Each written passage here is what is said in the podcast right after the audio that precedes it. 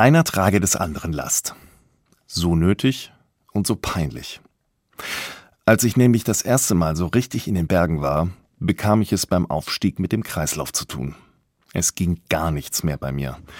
Ich war weiß wie eine Wand. Aber weil wir spät dran waren, konnten wir nicht beliebig Pause machen. Also nahm Klaus meinen Rucksack. Oh je, wie peinlich. Er trug nicht nur meine Last, sondern gab mir auch was zu trinken, und Tipps, wie ich mit gemächlichen, aber stetigem Tempo weiterkomme. Es ist alles gut gegangen und ich war trotz der Peinlichkeit einfach dankbar, dass Klaus eben diesen biblischen Grundsatz ganz wörtlich in die Tat umgesetzt hat, einer trage des anderen Last.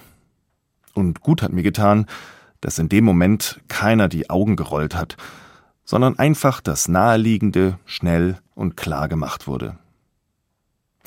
Übrigens, geht der Satz noch weiter. Einer trage des anderen Last, so werdet ihr das Gesetz Christi erfüllen, heißt es da. So wie ich das erlebt habe, kann das auch heißen, Rucksack tragen ist das, was Gott will. Ich habe Klaus also dabei geholfen, Gottes Willen zu tun. Man könnte sogar sagen, ich habe ihm zu einem Gottesdienst verholfen. So rede ich mir das manchmal schön, damit ich mir nicht ganz so doof vorkomme. Letztlich hat es aber einfach gut getan, zu erleben, ich bin mit meiner Last nicht allein. Danke, Klaus.